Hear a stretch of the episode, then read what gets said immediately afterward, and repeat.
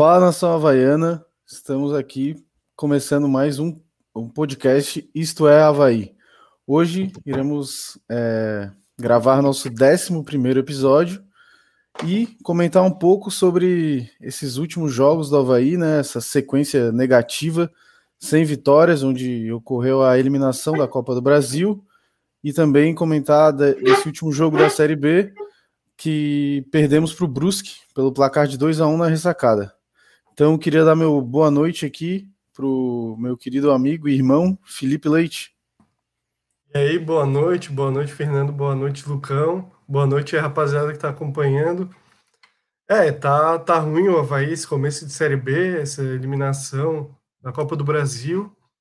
Vamos comentar isso. É, eu vou dar minha opinião, por que a gente vai dar o porquê acha que isso está acontecendo e projetar já o jogo de amanhã contra o Vasco que é a nossa chance aí de, de recuperação já na, na competição. E também dar meu boa noite para ele que está sempre aí, nunca falha, Lucas Jax. Opa, boa noite, Fernando. Boa noite, Felipe. Boa noite a todos os ouvintes que estão nessa terça-feira à noite acompanhando a gente mais um episódio Isto é Havaí. Conseguimos, estamos conseguindo manter uma boa frequência toda terça-feira para falar sobre o nosso Leão da Ilha. E vamos comentar sobre a eliminação e o péssimo início da nossa Série B. Então, de primeira mão, vou pedir para todo mundo já divulgar aí nos grupos, no WhatsApp, é, mostrar aí, chamar mãe, pai, filho, papagaio, todo mundo para participar com a gente. E também, quem não for inscrito ainda no nosso canal no YouTube, por favor, se inscreve lá. Também segue a gente no nosso Instagram, arroba é Podcast, que é lá onde a gente informa novos episódios, quando a gente posta o episódio gravado. E é a melhor maneira de estar tá participando e se inteirando com a gente.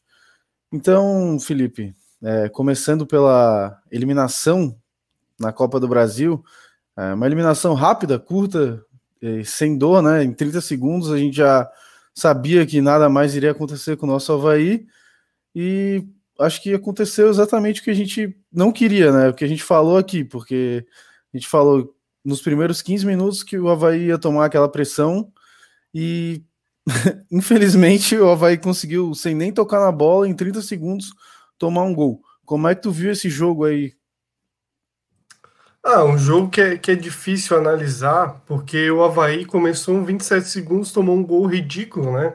Falha geral de marcação, a defesa toda ali. Achei que o Diego Renan tá, tava desligado, a bola foi nas costas dele, cruzamento, o alemão desviou e desviou mal, né? Não tirou a bola, afastou errado.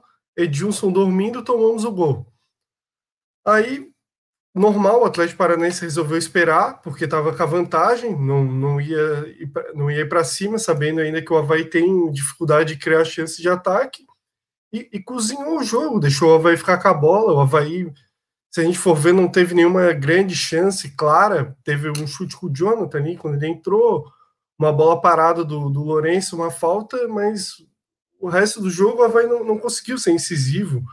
Então, um, um jogo para mim, do Havaí até essa questão de posse de bola, que foi muito elogiada, não achei nada demais, porque é o normal. O, o time adversário tá ganhando, ele vai deixar tu ficar com a bola tocando. Então o Havaí teve aquela posse de bola mentirosa, que não criou nenhuma chance clara de gol. Então, achei um jogo, assim, para se assistir ruim por isso, porque o Atlético sa sabe dessa deficiência do Havaí e explorou isso, deixou o Havaí com a bola e ficou na dele e levou a classificação em 27 segundos. É, o Havaí devia até lançar um vídeo. É, 11 trouxas perdendo uma eliminação, é, perdendo 2 milhões e 700 em 27 segundos. É, esse gol. Quanto tu acha, Lucão, que esse gol fantasma aí pesou pra gente também? É, nesse caso ali que o Felipe deu a sugestão, seria mais ou menos um trailer, né? Que 27 segundos, pô. Cara, é, o Felipe analisou muito bem a partida. A gente. O Havaí fez o. Muita gente disse, ah, o Havaí jogou bem, conseguiu não levar sufoco do Atlético. Eu discordo frontalmente. Eu acho que o Havaí jogou 10 minutos bem, que foi os 10 minutos pós tomar o gol, que realmente pressionou, realmente conseguiu chegar à linha de fundo. O Lourenço estava jogando muito bem, principalmente no primeiro tempo. Ele até citou aquela a, a falta que, se, se, por exemplo, fosse o Gladson no gol do Atlético Paranaense tinha tomado. E, cara, o nosso segundo tempo, o nosso primeiro tempo, depois desses 10 minutos de abafo, foi horrível, a gente, não, a gente só conseguiu rodar a bola. E o segundo tempo, como o Felipe falou, uma, é, ficava rodando a bola sem objetividade nenhuma. O Jonathan entrou, conseguiu uma finalização logo, de, logo no início, mas depois também já não conseguiu demonstrar todo o seu futebol. E o Atlético teve chance de fazer o segundo, o segundo gol, o Havaí ficou escancarado. Eu, eu particularmente não achei. Eu achei uma atuação nota 5.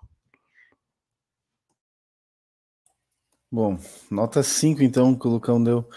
Cara, então, é, eu acho que a gente tinha que tem que ressaltar dois jogadores aí que realmente ficaram muito abaixo devendo nesse jogo.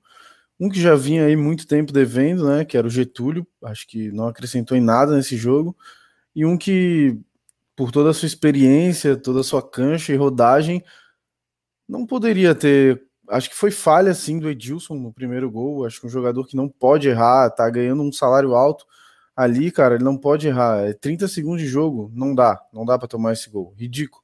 E depois errou todos os passes, não sei se ele ficou nervoso, se ele estava cansado, se o gramado é, é muito diferente ali, ele não conseguiu se adaptar.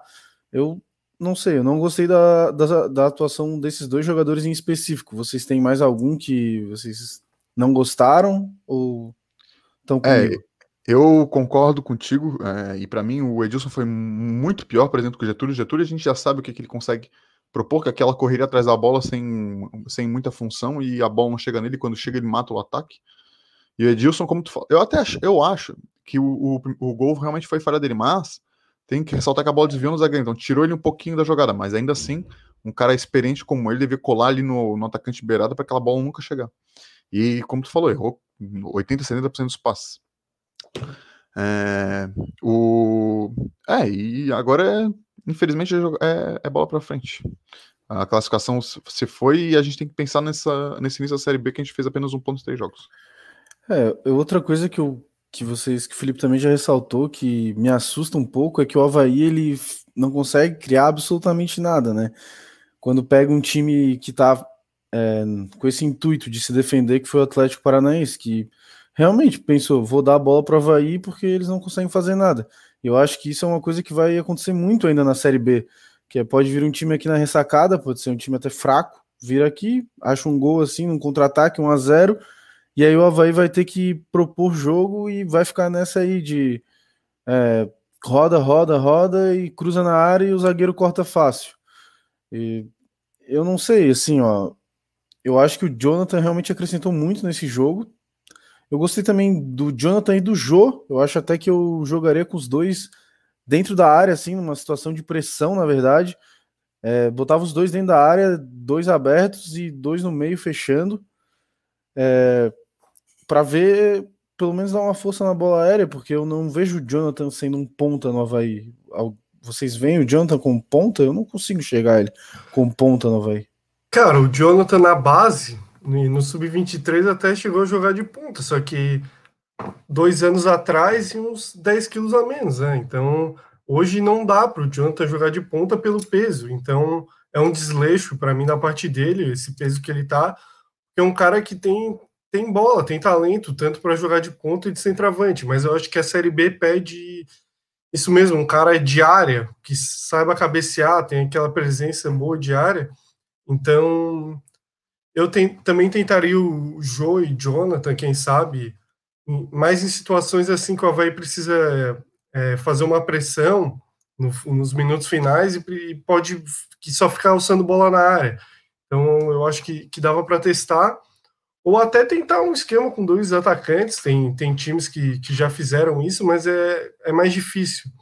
E eu acho que o Havaí não está tá tendo tempo de treinamento e nem vai ter, porque vai ter aí em 17 dias, eu acho que cinco ou seis jogos, então é, é complicado. Eu acho que, o, que esses resultados do Havaí mostram que o Havaí está tá precisando de reforço, principalmente no, no, ataque, não só de um centroavante, como se fala, mas eu acho que principalmente de pontas, porque os, os dois extremos do Havaí, que, por exemplo, que jogaram é, os, os, últimos jogos, por exemplo, Vinícius Leite, não é um cara tão, tão incisivo, ele consegue se destacar mais no contra um e para cima quando ele entra descansado no segundo tempo.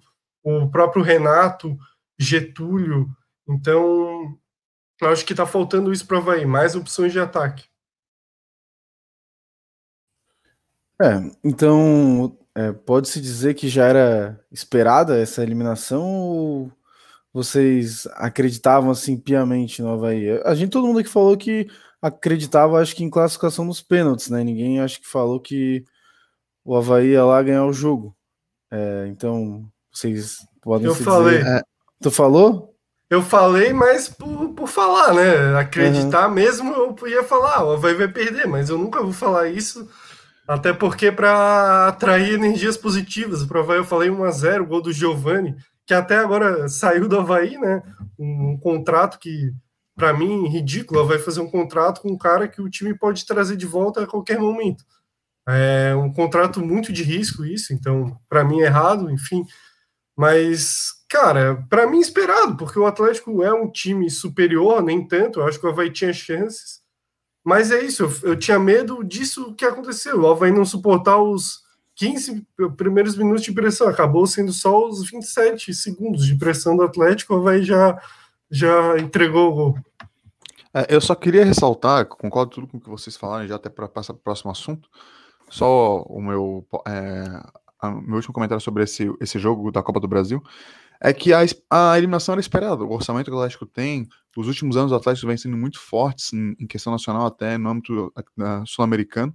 Então a desclassificação era esperada. O problema, na minha opinião, é que, é que essa, essa desclassificação ficou mascarada. Parece que a gente fez dois bons jogos, quando na verdade a gente foi totalmente dominado em ambos os, ambos os jogos, tirando talvez os 10 primeiros minutos do, do segundo jogo e os 20 primeiros minutos do primeiro jogo. Então fica aquela sensação de que ah, a gente fez um bom trabalho, mas que na verdade não, não reflete a realidade em campo. A realidade é que a gente não conseguiu atacar, a gente, a gente sofreu muita pressão, muita pressão quando o Atlético queria e não conseguia furar a linha deles quando a gente precisava. Então, fica esse adentro. É, até o Claudinei falou isso na coletiva, né, pós-jogo, dizendo que ah, viemos aqui, pressionamos um time de Série A, um time daí cantou a bola do Atlético, não sei o quê. Só que foi basicamente isso que a gente está falando, né? O Havaí tocou a bola de um lado para o outro, não criou nada e ficou com posse de bola e encurralou o Atlético, mas não é bem assim, né? Então, Cara, era, só, é, era só alguém é, mandar falar pro Claudinei na entrevista que grande chance o Havaí teve, que o goleiro Santos fez uma defesaça tirando, é, tirando uma bola parada, tirando uma bola é, parada. tirando essa bola parada. No primeiro jogo até dá para falar que foi um jogo que o Havaí fez um bom jogo, porque teve mais chance e tal, apesar do Atlético, na minha opinião, ter sido é, ter, não ter aproveitado chances ali, principalmente no segundo tempo, que dava para ganhar, mas foi um jogo aberto. Eu acho que até dá para se dizer que foi igual para igual, mas o, o, segundo jogo não, porque o Atlético fez o gol 27 segundos e entregou a bola mesmo, como a gente já, já comentou. Então, vou aproveitando aqui para passar nos comentários o Marcos Lessa. Boa noite, amigos. Boa noite, Marcos. Sentimos sua falta. Só para constar, o Marcos tá toda, toda vez ele diz que não pode participar porque ele está trabalhando, mas todas as vezes está assistindo o programa. É. O Miguel Lema, boa noite. O José Walter, esse Felipe é muito parecido com o Judson. O Marcos Lessa, Felipe Zicador. É, Jonas Rita, salve família. Bo Pedro Bobson, salve Fernando, salve Pedro. O Jonas Rita tá mandando uma pergunta aqui. Alan Costa ultimamente vem tendo atuações ruins. Será que não era uma boa dar uma chance para o Arthur Chaves, zagueiro da base? Eu queria que até, sim. eu queria até aproveitar e perguntar o quão, é, o quão grande está sendo a falta do Betão nessa defesa do Havaí, porque desde que ele saiu, parece que a defesa nunca mais se acertou, né? Começou a tomar gol, que era uma coisa que não acontecia muito. E é, qual é a falta do Betão nessa defesa aí? Cara, o Betão é a famosa arca de Noé, carrega um monte de animal. É, então eu tenho minhas ressalvas com ele, mas meu Deus, ele é muito superior a todos os zagueiros do Havaí. Não dá um cara de 37 anos, é incrivelmente superior a, a todos. O Alan Costa, a gente sempre falava, ah, o Alan Costa tem qualidade, quando ele voltava a ajudar, e pô, ele só tá atrapalhando. Tá parecendo um, um, aqueles bonecos de Olinda, todo grandão, desengolçado, entregando as bolas.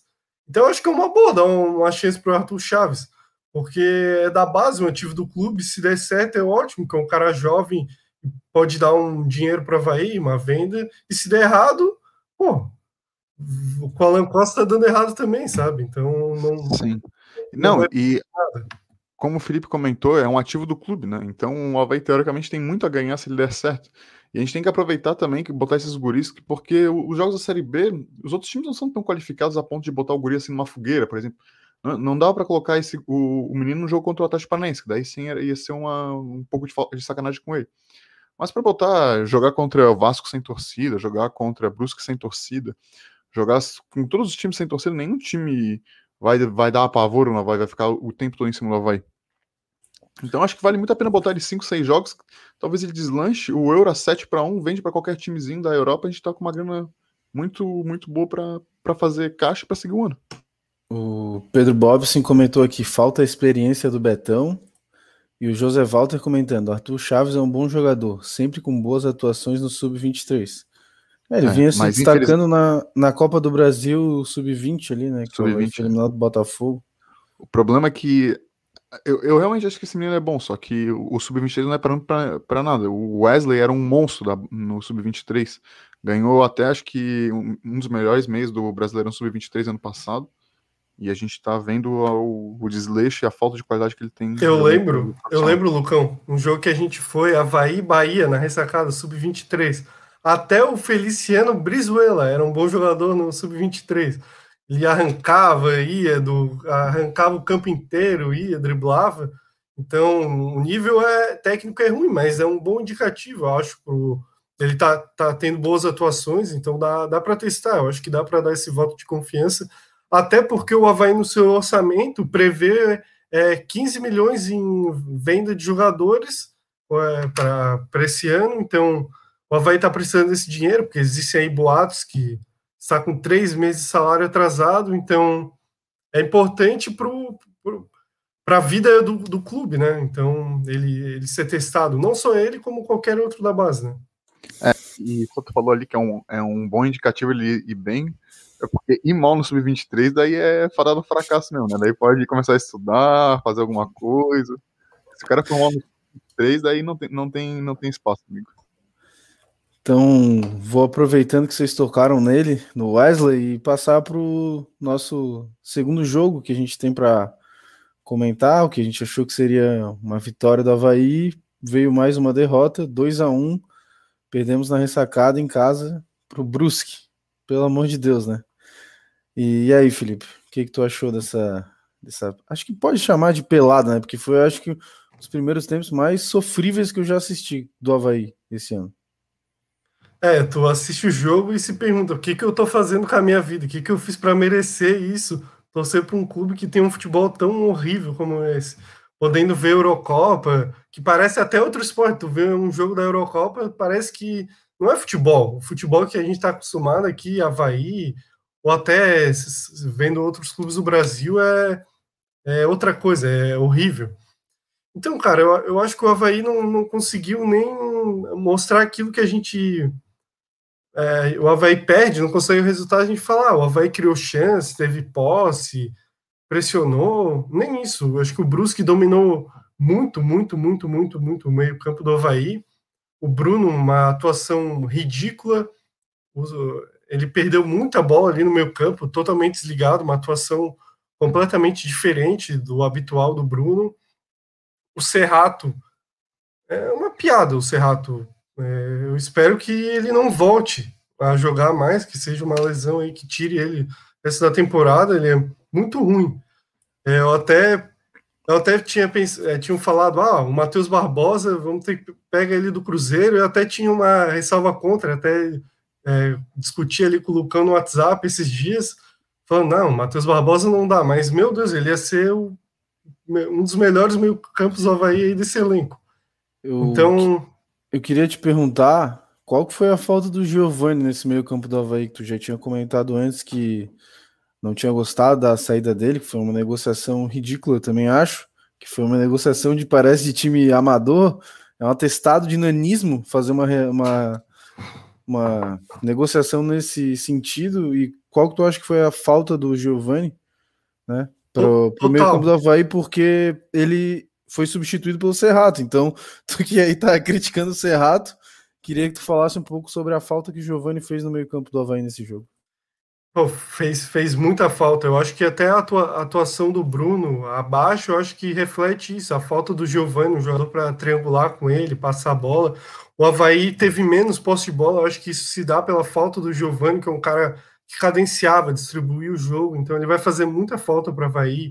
Bola parada dele, os escanteios dele, eu achava que ele batia bem os escanteios. Então ele vai fazer muita, muita falta para o Havaí, então a gente vê que agora precisa de um jogador para essa posição e não vai trazer, então a gente vai sofrer o ano inteiro com isso. Aí saiu o Serrato machucado e entrou o Wesley no segundo tempo. E assim, é, é escolher, tu prefere tomar um tiro na perna ou no braço, é, é assim, é a mesma coisa.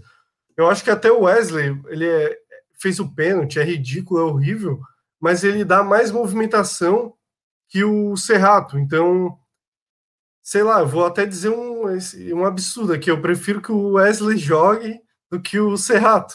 Mas por, por causa disso, porque ele se movimenta, ele tenta. O Serrato, ele além de ruim, é um cara gordo, parado, baixo. O Wesley, pelo menos na, na bola parada, ele é mais útil. Então, é, é isso. Eu acho que o grande problema do Havaí foi o meio-campo, porque daí o meio-campo é o setor vital né, do, de um time, então não teve conexão, não teve como ter jogo.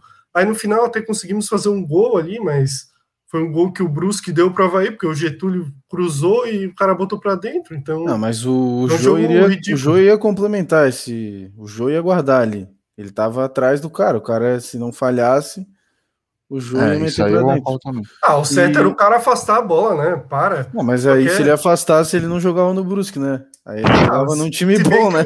Que, se bem que o Hummels hoje, não sei se vocês viram o gol que a, que a França fez, foi uma, uma jogada parecida, assim, um cruzamento e ele fez o gol contra. Então, dá é. para aliviar essa, o zagueirão do, do, do Brusque, a Eurocopa. Não, Lucão, só como... Peraí, eu só queria te perguntar, cara, já que a gente bateu tanto, né, que queria o Jonathan titular, e aí, tivemos ele de titular. O que, que tu achou é, dele? É, é que é, é, esse é o esse é o, o ônus do, do Jonathan, né? Talvez ele, ele não consiga fazer o tipo de jogo que o Claudinei gosta, que é pressionar a série de bola, fazer o meio campo dinâmico, abrindo espaço.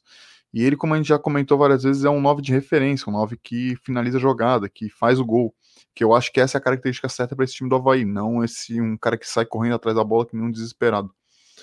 É, e voltando. É, então, a, a, atuação dele acho que nunca vai dar certo saindo, de, saindo no, no começo do jogo. Acho que nesse esquema que o Claudinei monta, só infelizmente estando no, no meio do segundo tempo para frente. E só falando sobre um pouco o Giovanni, eu já discordo um pouco do, do Felipe, eu acho que ele não era tão essencial assim. Mas vem pensando em quem o Havaí vai trazer, ou tentando apostar no Valdívia jogando ali pelo meio, então eu também fico um pouco puto que ele tenha saído. E esse contrato que a gente fez também, só, só quero ressaltar que é uma, é uma coisa ridícula. Eu acho que os conselheiros, alguém deveria fazer algum tipo de pressão em relação a esse tipo de negociação, porque claramente é uma, é uma imposição do time com maior estrutura quanto com, contra o Havaí. E o Havaí aceita esse tipo de situação de forma bizonha. Se é para trazer um jogador que, se, se der certo, eles chamam de volta, então para que trazer? A gente só tem a perder. Apesar de ele ter colaborado no, no Catarinense. Agora que é começar o, o, o, grande, o, o grande objetivo do Havaí, ele sai. O Havaí que até contratou um jogador, um meio-campo, que é volante de 32 anos, que agora me esqueci o nome, que veio do Marítimo. Jean Kleber. Jean Kleber, isso aí. Mais um jovem, ia, né? Mais um jovem. Eu ia, falar, eu ia falar João Kleber, mas eu sabia é um, que tava É um padrão. É, é, de se elogiar, um padrão de contratação do Havaí é, jogadores velhos. Então, também, esse é o padrão de contratação. 30 mais, 30 mais a um. E também apresentou dois jogadores que aparentemente vêm para o Sub-23, né? O Lecaros e o. Acho que é Daniel, né? Que veio do Próspera. Me corrija se eu tiver enganado o nome dele. É, pelo que eu vi também é, é isso. É, e o Lecaros apresenta uma puta cara de mau humor quando foi apresentado. Tentem procurar a foto, é bem engraçado. A, aproveitar para passar aqui nos, Comentários de novo, o Jonas Rita está comentando. Jogo tenebroso do Havaí, mas olhe para o banco e não tem muito o que mudar. E, exemplo, tira o Vinícius Leite e vai botar quem? Quem vocês. O Getúlio? Também é, não sei. Esse, é que esse esquema do, do Claudinei tá muito engessado nas peças que começam no jogo e elas não estão dando resultado. Então, meio que ou troca o esquema ou não tem peça para trocar mesmo. Se quiser continuar com esse esquema, são esses jogadores. A gente já tá vendo nesse começo. São três rodadas apenas um ponto. Tem dois jogos na ressacada. É, chega a beirar o absurdo. Por exemplo, se a gente pensava algum dia em título, se por algum momento passou, essa, essa opção já foi, já foi embora. A gente já jogou nove pontos fora que vão fazer muita falta no futuro.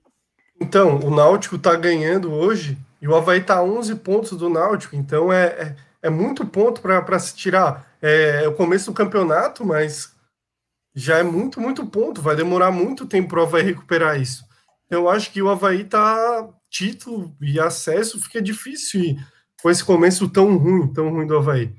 E, e sobre essas contratações para o Sub-23, o tanto o Daniel e o Lecaros, o Daniel se destacou no Criciúma, um cara novo, 21 anos, e o Lecaros é, era da do Botafogo, jogou no Peru e tal, peruano, é um cara novo, então eu achei boas contratações, acho que o, que o Havaí poderia até já botar eles no, no profissional, porque o Havaí tá precisando disso, ponta rápido, se o cara é ruim, aí jogou mal, daí bota pro sub-23, mas precisa de um fato novo, algo novo. Esse time do Havaí é muito engessado, não tem aquele cara que vai para cima, um contra um.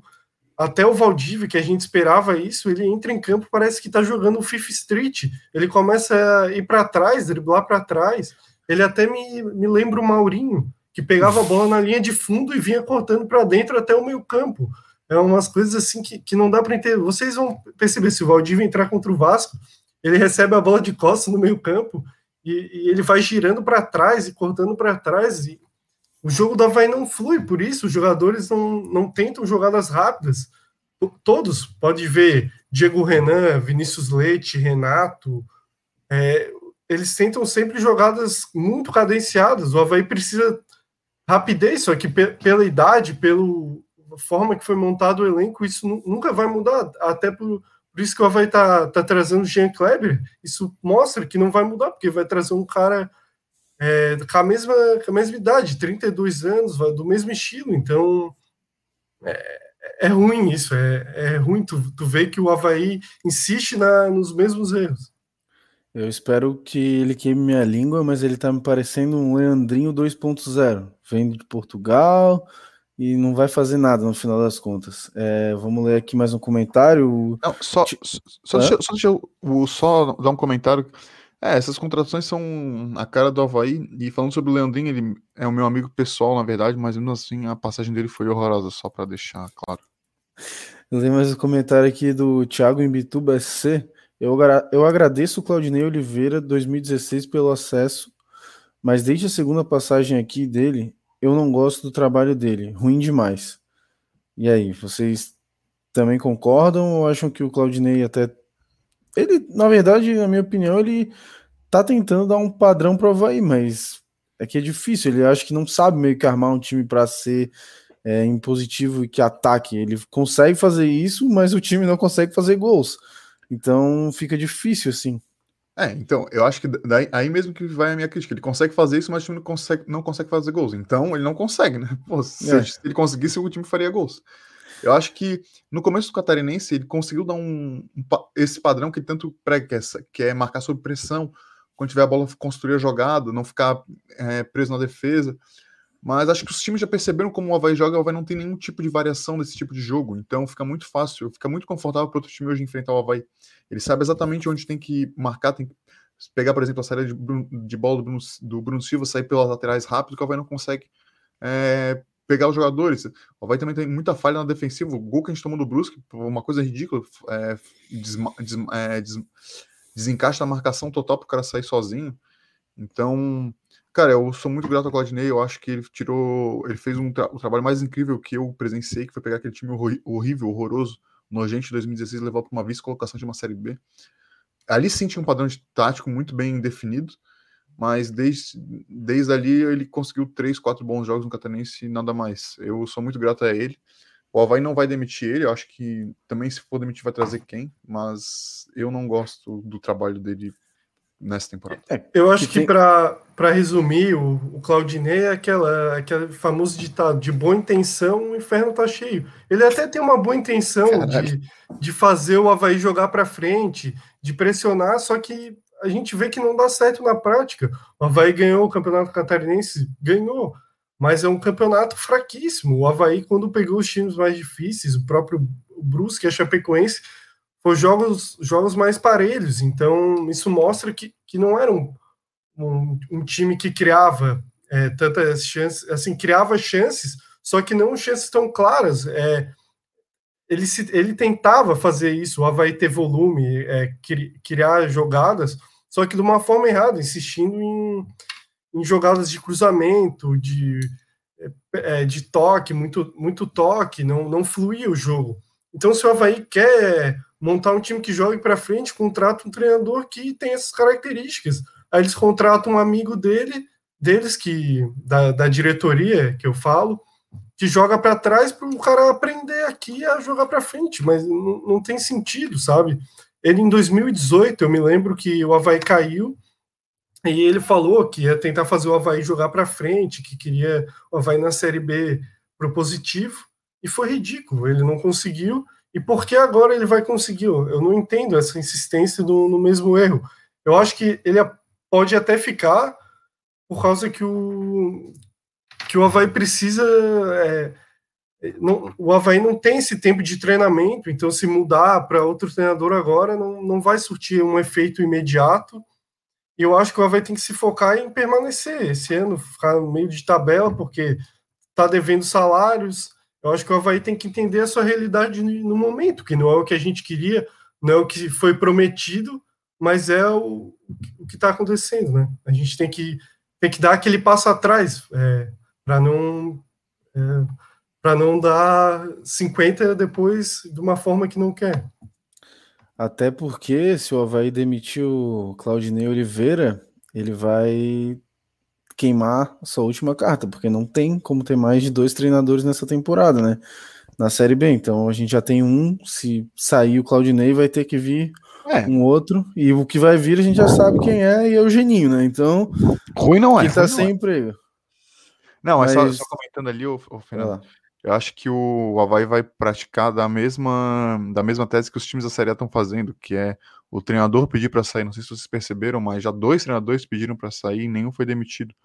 Que foi o Guto Ferreira do Ceará e o Lisca do América. Os dois misteriosamente pediram para sair e não foram demitidos. Então, eu acho que é uma prática, pelo menos teoricamente fácil de fazer, que é convencer o Claudinei a dizer que não consegue mais tirar nada do time, blá blá blá blá.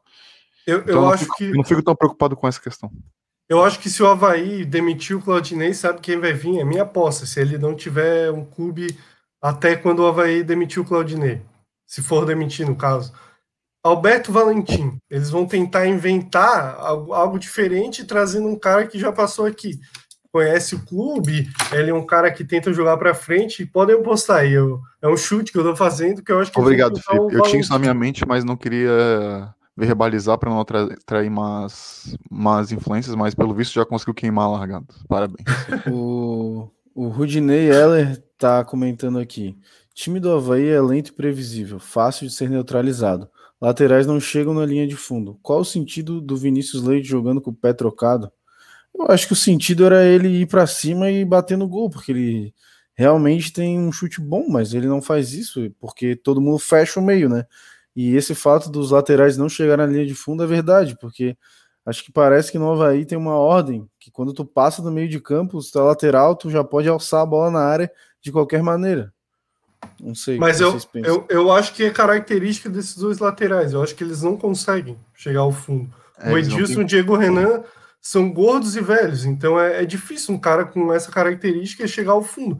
Ele vai chegar uma vez, a segunda ele vai estar tá pedindo substituição. Então, é, eu acho que é por isso. Se o Havaí tivesse um lateral, sei lá, como o Capa, por exemplo, dava para cobrar isso. Um cara que tem essa característica de velocidade, drible. Até o Capa tá, tá voltando agora a treinar, mas ele, provavelmente o Havaí não vai utilizar ele. Eu acho que nesse time do Havaí ele ia ser muito útil, porque o Havaí precisa dessa característica dele. Explosão, ir para cima, um contra um, quebrar uma linha de marcação. Mas provavelmente não vai ser usado, então é triste saber que o Havaí, uma grande solução, na minha visão, seria o Juninho Capa 92. É, e só, só para comentar, só mostra mais uma vez como esse, esse esquema que o Claudinei montou não faz sentido com as peças que ele tem. Porque ele bota um ponta para jogar de pé trocado para sempre trazer a, bola pro meio para dar um passe ou para chutar, e ao mesmo tempo não tem um lateral que passa nas costas dele. Então fica fácil de marcar. Tu fecha o meio, o cara não tem mais opção, porque o lateral não passou e, e, e tu fechou o meio. Então, passando a régua nesse assunto aí do Brusque, eu vou até convidar aqui nosso convidado para hoje, que a gente vai para falar sobre o Vasco, né? Sobre esse confronto que vai ter entre Havaí e Vasco. A gente está convidando aí o nosso amigo do canal João Vitor Vasco, CRVG. Então, eu queria dar boa noite para o amigo. Boa noite aí, João Vitor. Boa noite, rapaziada. Boa noite, Felipe. Boa noite, Lucas. Boa noite, Fernando. Meu nome é João Vitor, eu tenho um canal sobre o Vasco, João Vitor Vasco, e vamos falar sobre isso. É isso aí. O Felipe, acho que fez uma participação no canal do, do João Vitor também. Acho que, sim, se sim. não me engano, o vídeo vai Vou sair amanhã, amanhã, né?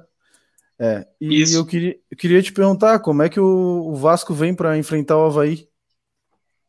Assim, irmão, é provável, o provável time do Vasco, né? Deve ser o Vanderlei no gol, na lateral direito, o Léo Matos, a zaga do Vasco deve ser o Miranda e o Castan, deve ter essa mudança, porque o Graça e o Hernando não tá dando conta, tá complicada essa zaga do Vasco aí, na minha opinião, horrível. Até comentei com o Felipe, é péssima.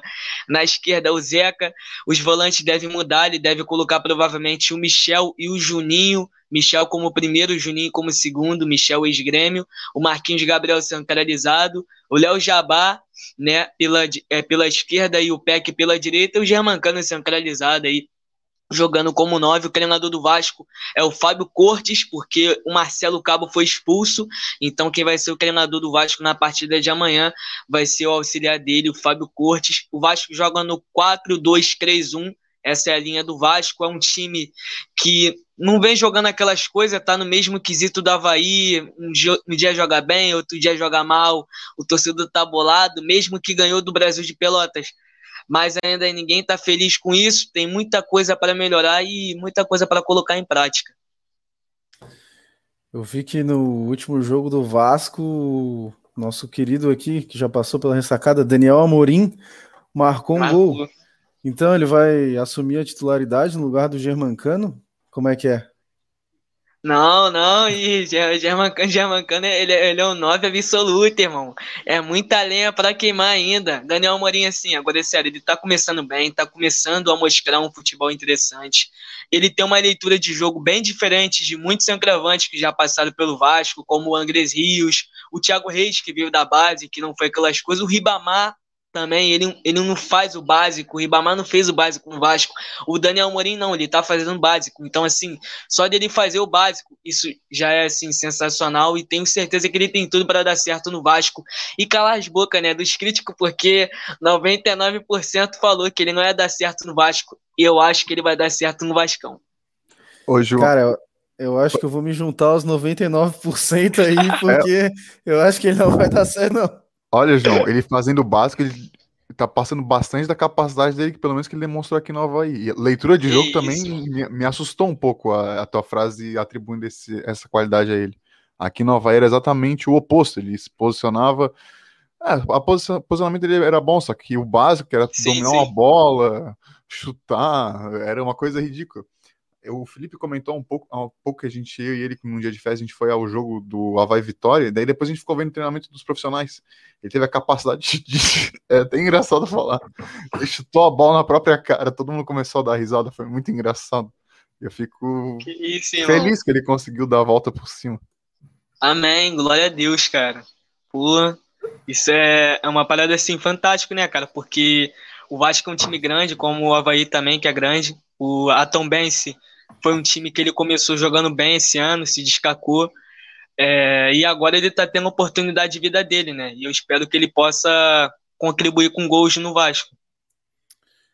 Cara, eu acho que o, que o Daniel Amorim é um cara, cara útil para uma Série B, assim. Eu, eu não sou um grande fã dele, mas pô, o Havaí às vezes precisa de um cara com essa característica, que a gente até falou do Joe entrar durante a partida uma bola aérea, eu acho que por uma Série B até vai. Acho que o problema dele foi que 2019, ali no Havaí, ele fez um catarinense razoável, que é um nível fraco, fez bastante gol, só que para a Série A ele não serve, mas para uma Série B, para banco, ainda mais que o Vasco tem um, um cara excepcional, que é o Cano, para mim, acho que seria titular em praticamente quase todos os clubes do Brasil, ali só Palmeiras, Flamengo, talvez o, o Grêmio, o Inter, acho que não seria, mas o resto ele jogaria porque é um cara de muita qualidade. Eu acho que Daniel Morim serve, porque ele é o, aquele atacante típico de Série B. Casquinha, bola aérea, segurar, fazer um pivô, então serve, para banco serve. E já aproveitando, Felipe, queria te perguntar como é que tu vê o Havaí para enfrentar o, o Vasco. Qual que tu acha que vai ser a postura do time? Vai marcar em cima no primeiro tempo e morrer no segundo? Ou tu acha que vai entrar um pouco com o pé atrás por, ah, estamos jogando com o Vasco? Como é que tu vê o Havaí?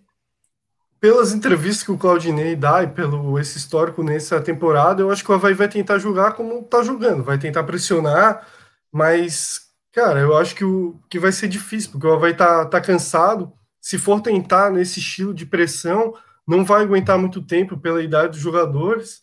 Então, acho que vai ser um jogo difícil para o Havaí talvez se o Havaí conseguir é, fazer um gol no primeiro tempo, dê para sair com resultado positivo, porque depois vai morrer no segundo. Aí só se for um empate 0 a 0 ali, o Gladson indo bem. Acho que eu projeto isso. O Havaí tem que aproveitar o primeiro tempo para matar o jogo, que é difícil, porque a gente está vendo aí os últimos jogos, o Havaí é, errando demais na, na finalização. E, não, eu só queria perguntar pro João como é que ele acha que o, o Vasco vai se comportar contra o Havaí, se vai vir para cima, ou, ou deixar o, passar o primeiro tempo. Cara, eu vou ser bem sincero com você. Eu poderia vir aqui e mentir.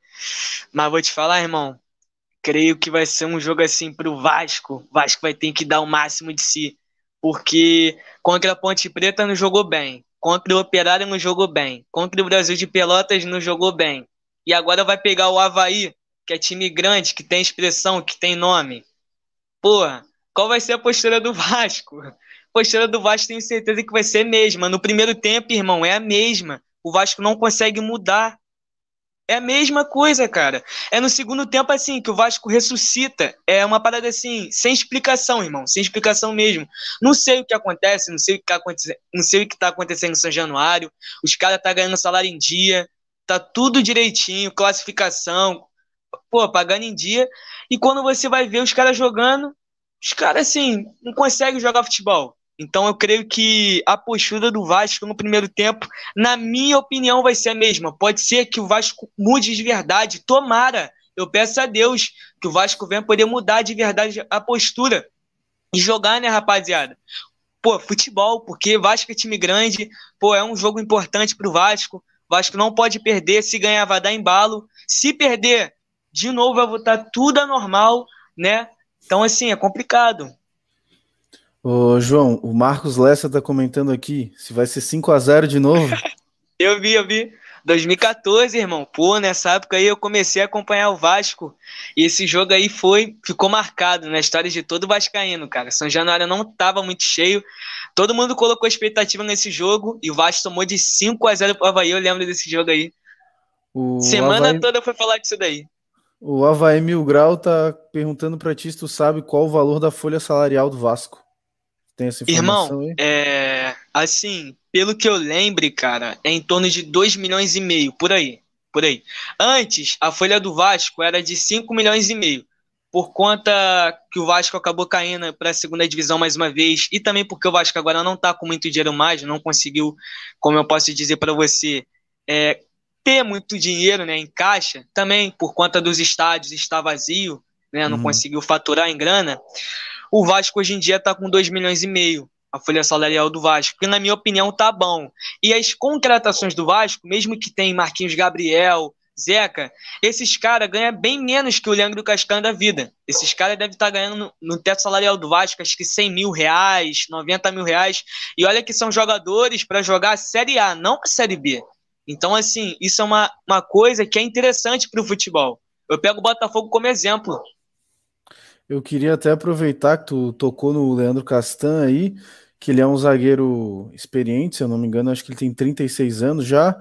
E perguntar pro, pro Lucão e pro Felipe qual é a falta que o Betão vai fazer num jogo desse, que é um jogo cascudo, e vai faltar um zagueiro experiente. Acho que o, por mais que o Alemão e o Alan Costa sejam experientes, mas acho que eles não passam a mesma segurança que o Betão vem passando.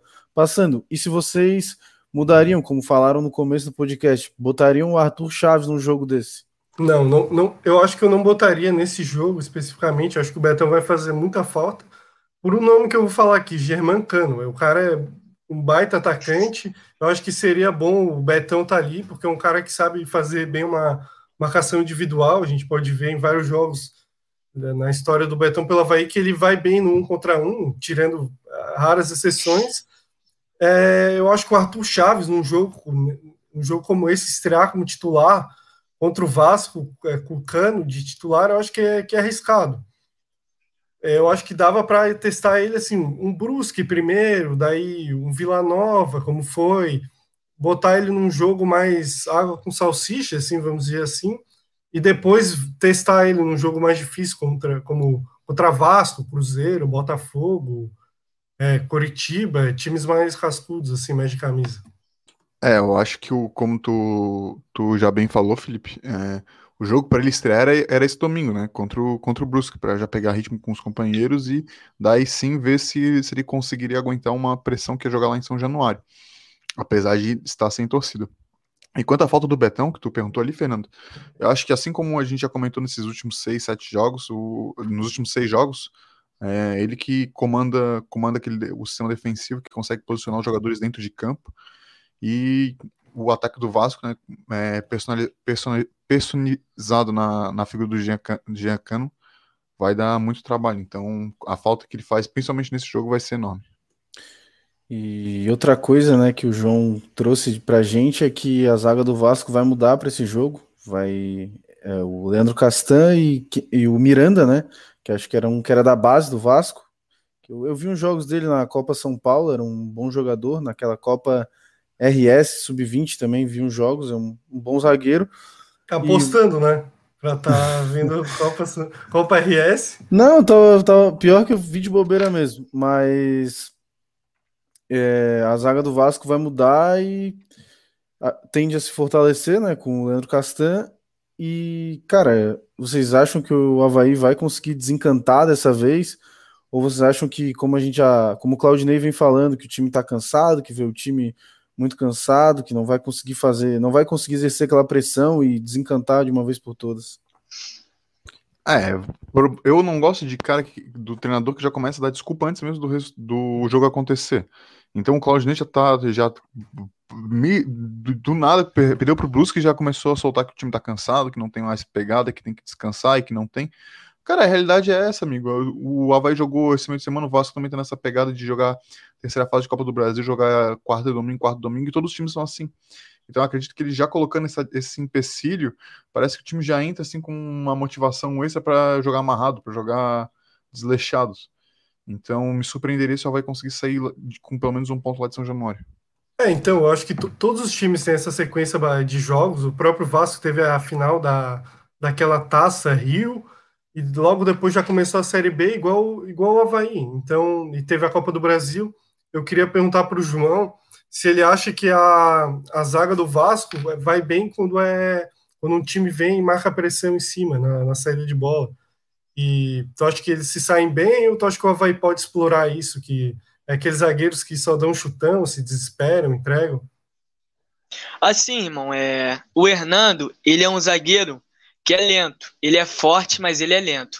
O Ricardo Graça, ele é um zagueiro que é veloz, mas ele não é bom na bola aérea.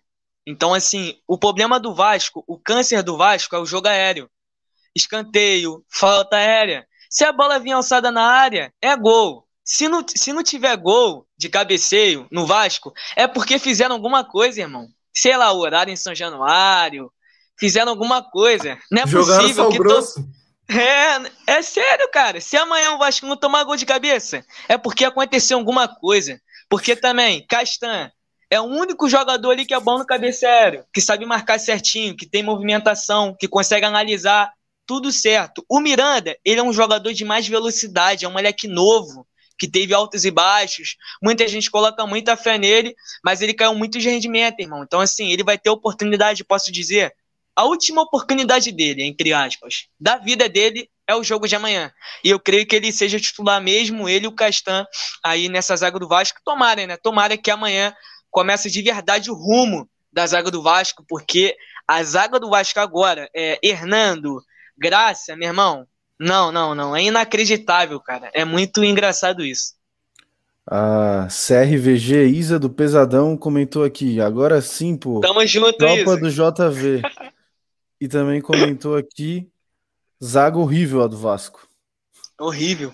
Péssima. E o Havaí Mil Grau tá te perguntando se você se considera azarado por ter começado a acompanhar o Vasco nessa baita má fase. Não ter visto os grandes times do Vasco no passado te deixa chateado?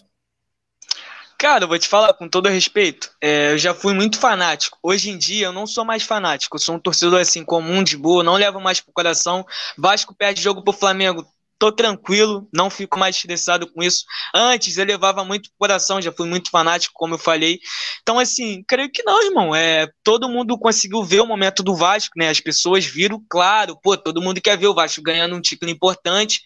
Mas, assim, eu acho que foi o momento, irmão. Foi o momento da pessoa certa. Assim, eu sou de 2005, tenho só 15 anos e eu vi o Vasco ganhando estadual. Entre aspas, eu nem vi o Vasco ganhando Copa do Brasil, sou sincero. As pessoas, as pessoas falam que viu, mas como que uma criança de 5 para 6 anos vai lembrar você levantando o caneco no Couto Pereira? Não, não existe isso. Então, assim, eu nunca vi um título importante pelo Vasco, né? Nunca assisti isso, só estadual mesmo. Mas eu tô de boa com isso, irmão. Não fico muito chateado, não. Então tu não viu o Havaí sendo assaltado em São Januário em 2011 com um pênalti falso no último minuto do jogo? Não, não, Depois, nem lembro disso. Isso não. aí dói, isso aí dói na, ainda na gente, porque era pro Havaí ter chegado nessa final aí e deram esse fake pênalti aí. Depois tu procura no, no YouTube o primeiro jogo da Beleza, da, show, show. da Copa do Brasil. Estão te é, perguntando é, aqui também claro. do, do meia Lucas Santos, que era do Vasco. Acho que ele foi vendido, né, pro CSKA, não foi? Não, não, não, assim? ele, foi, ele foi pro, foi pro Brasil de Pelotas, emprestado Brasil para o Brasil de Pelotas. Pelotas. É, emprestado, emprestado. Não ele... deu certo lá na Rússia, não. Não deu certo na ah, Rússia. É? Beleza. Bom, então vamos lá aqui. O Gustavo Leivas está comentando: o Hernando foi um dos maiores culpados pelo rebaixamento do Inter. É, então dá de ver que ele não é um. É, ele é, assim, querendo ou não, para ele jogar numa série B pelo. jogar uma série B, quer dizer que não, não é um primor de zagueiro, né? Mas, cara, mas eu gostaria dele no Havaí assim. Eu acho ele ok, ok. Não bom, mas ok. Eu tô achando que o João leva ele até no aeroporto, se tu quiser ele no Havaí. Do jeito que ele falou claro, do Hernando aí. Nós, nós manda ele de graça. Bom. Assim, eu coloquei, eu depositei muita fé nele, cara, quando ele começou jogando duas partidas, mas depois da quarta partida dele, começou a fazer, assim, erros, pô, sem explicação, coisas simples, não, aí não dá, o torcedor acaba perdendo a paciência muito rápido, e a torcida do Vasco já quer que ele saia mais rápido possível. É, e se ele vir para vai pode ter certeza que vai ser com um contrato muito bem amarrado pelo senhor Batistotti. caso, caso o Vasco queira de volta, é na mesma hora. Uma indicação para o Vasco é o meio-campo promessa do Havaí, Wesley. Acho que ele se daria muito bem no Vascão. Não, que que não, não, não. Ei, Duvida, não. Não, Felipe, não. Mas a gente já tem, a gente já teve caso de jogador horrível aqui do Havaí que, tá, que era da base, foi pro time do Rio de Janeiro e começou a se dar bem. Então, não duvido o Wesley chegar lá em São Januário e começar a meter bucha. Não, ah, mas o Caio Paulista, em comparação ao Wesley, nem, não cabe na mesma frase. O Caio Paulista era ruim em finalização, mas ele sabia correr, dar um drible, passar uma bola. Então é diferente, diferente. A CRVG Isa do Pesadão comentou aqui que leva as malas do Hernando para o aeroporto. Aí, Lucão, é só tu ir buscar e o contrato ah, tá falei... feito aí. Eu não falei que o Havaí deveria contratar. que se viesse, então não seria tão ruim, mas não acho que o Havaí, para ir buscar um cara desse agora, não, né? Pois é. é o Thiago Imbituba tá comentando: volante Michel do Vasco jogou aqui na base da minha cidade. CFZ em Bituba. É verdade. O, o Vasco também tá com alguns jogadores que já foram ex-Havaí, se não tô enganado. Falou do Marquinhos Gabriel. Ele tá tendo uma sequência aí ou tá se lesionando muito? Assim, ele começou muito bem no começo do ano, é, jogou, jogou demais do, o Carioca, acabou tendo algumas lesões, algumas complicações, mas eu achava que, pô, ele vai ter lesão, ele vai cair de rendimento, mas não, assim, é, sem explicação. Ele tem lesão, aí ele volta para o jogo, ele tem o mesmo futebol de antes, ele não cai de rendimento, ele consegue centralizar, ele consegue ser, como eu posso dizer, o pensador do time do Vasco no clássico contra o Flamengo, cara, que passe que ele deu pro Morato. O passe é, de, é o passe é dele, para aquele golaço do Morato, que entorta o Felipe Luiz e faz o gol no Diego Alves, se eu me engano. Aí ele vai lá e faz a comemoração do Edmundo. Então, assim, cara, é, o Marquinhos Gabriel ele tem tudo para dar certo no Vasco. Gosto muito do futebol dele. Eu tinha até falado no primeiro dia, quando ele foi contratado, quando eu fiz uma live no canal, tenho certeza que muitos lembram disso, quem é inscrito no canal. Falei assim, cara, é a última oportunidade dele da vida, dele jogar num time grande, a idade está chegando. Então, assim, ele tem que mostrar o seu valor. Ele não deu certo no Atlético nem no Cruzeiro. Agora é a hora dele, cara. Se ele quer mostrar futebol, vai ter que ser no Vasco. Porque se não jogar bem aqui, não vai jogar bem em nenhum lugar, nem no Goiás, nem no Havaí. Aí não vai ter mais espaço em nenhum clube. Entendi. Queria até perguntar, aproveitar, né, para o Lucão e Felipe escalarem o Havaí ideal para encarar o Vasco amanhã em São Januário. Começando pelo Felipe. Oh, tarefa, tarefa difícil, porque. Ah, vou, vou pensar aqui, Gladson. Aí eu acho que o Edilson, eu não, não botaria ele nesse jogo, porque eu acho que ele tá, tá cansado, não tá apresentando um bom futebol, então eu ia Gladson, Diego Renan, é, Alemão e Alan Costa, porque essas opções que a gente tem e o João Lucas de lateral esquerdo. Aí eu botava o Jean Martin de primeiro volante, Bruno Silva de segundo, mais livre, junto com o Lourenço. Aí o ataque Jonathan, é, Renato e Vinícius Leite, que, que é o que tem. Mas é, é, difícil é, eu ter que falar esses nomes porque eu queria coisas diferentes, coisas diferentes no Havaí, nomes diferentes, mas pelas opções que a gente tem, é isso que, que dá para escalar, né, na minha, na, ao meu ver.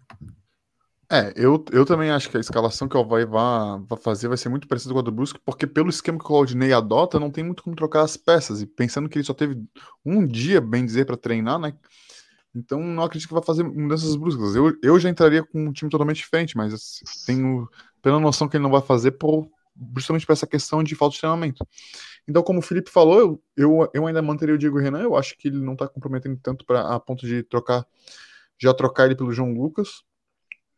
É, o meu meio campo seria, eu ainda colocar, deixaria o Bruno nessa função de o cara que faz o primeiro combate e que faz o, o primeiro toque, né? Começa a rodar a bola. O Lourenço, na minha opinião, está jogando muito bem. É, ele deu uma renascida e eu acho no time. Eu começaria com o Valdívia de titular, tentaria agora que o Giovani saiu, ver se ele consegue um gás novo, uma nova, uma nova ideia de se tornar o titular e jogando pelo meio, não pelas pontas. E o ataque, na minha opinião, tem que ser, tem que ser o mesmo do último jogo, que é Vinícius Leite, Renato e Jonathan. Pelas peças que a gente tem, acho que é o, é o melhor trio para se começar a partida.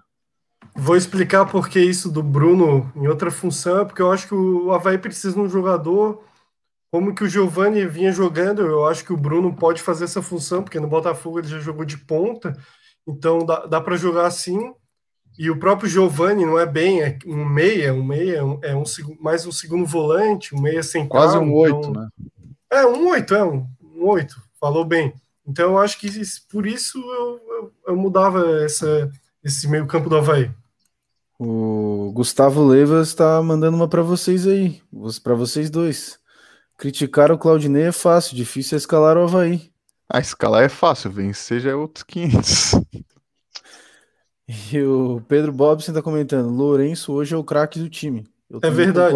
É verdade. É o melhor jogador do Havaí.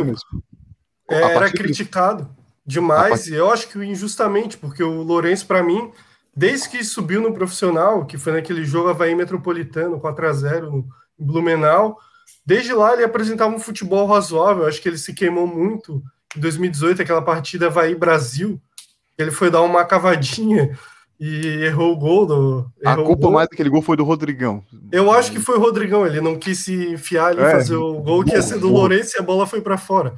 Mas é, acho que é um cara que sempre deu a vida, sempre teve raça, jogou de lateral direito, lateral esquerdo, volante, meia, ponta, até de falso 9 ele já jogou no Havaí. Então, é um cara que só nos jogou de zagueiro e, e goleiro. Então, é um cara que tem o espírito do Havaí. Então, eu suspeito a falar, eu gosto do Lourenço. É, eu já, eu já discordo, eu acho que no começo ele tá estudando muito tecnicamente, mas nas últimas partidas tem apresentado um futebol muito consistente, até com a bola no pé, contra o Atlético Paranaense, ele me surpreendeu muito. O primeiro tempo dele foi de gala, se você perceber, ele só dá passe vertical, passe difícil, é, tirava os jogadores do Atlético Paranaense, realmente o primeiro, tempo, o primeiro tempo dele lá em Curitiba foi uma coisa de se botar no DVD. Então vou aproveitar para passar para nossa parte de palpites quem quer começar dando seu palpite para o jogo de amanhã? Pode ser tu, Vai o João. Vai o João. Ele vai, o João. beleza. vai o João, então. Beleza. Cara, assim, vou ser bem sincero, acho que um 2x1 um tá bom, é, porque o time do Vasco não é também aquelas coisas, o time do Vasco não é o melhor time da Série B. Pode ser no papel, na escrita, mas em campo não é, não é.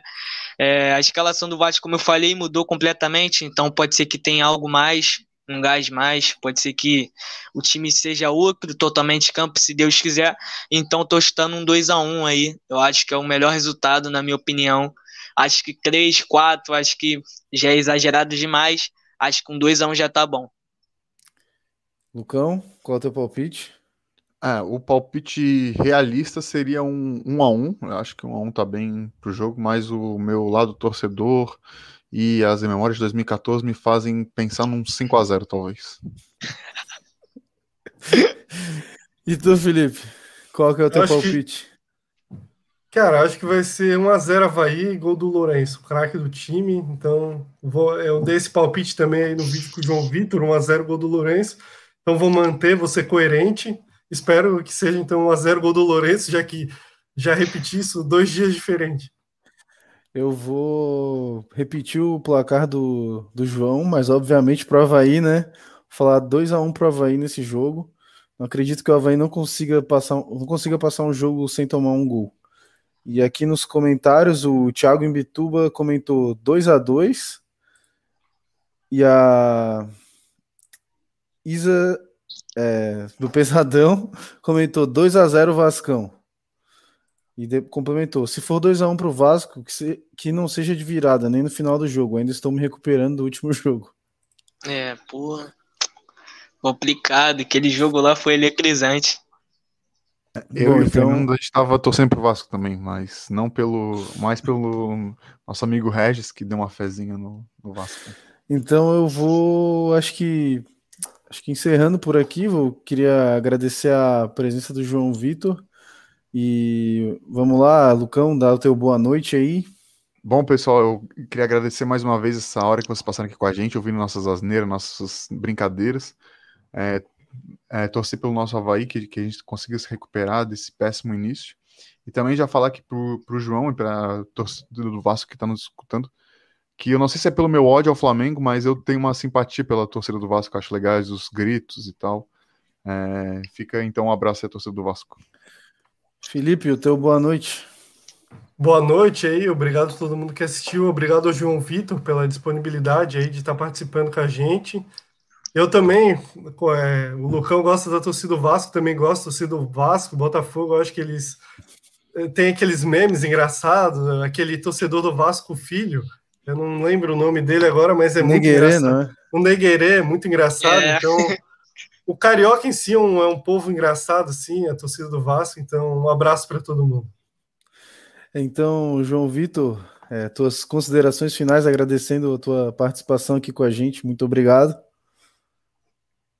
É, primeiramente, agradecer a todos vocês pela moral, ao Felipe, ao Fernando, ao Lucas, a galera do chat também, que pôde entrar aqui, né, nesse podcast. É muito feliz mesmo por essa oportunidade. Creio que muita coisa boa vai acontecer, só questão de tempo.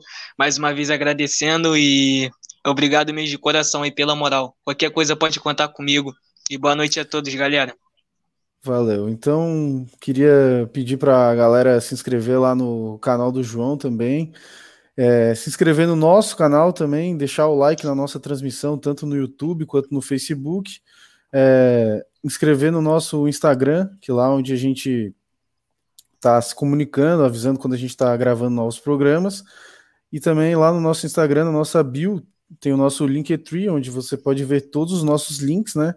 E onde também lá tem o link do nosso grupo do WhatsApp, onde a galera tá lá fazendo a resenha e trocando aquela ideia.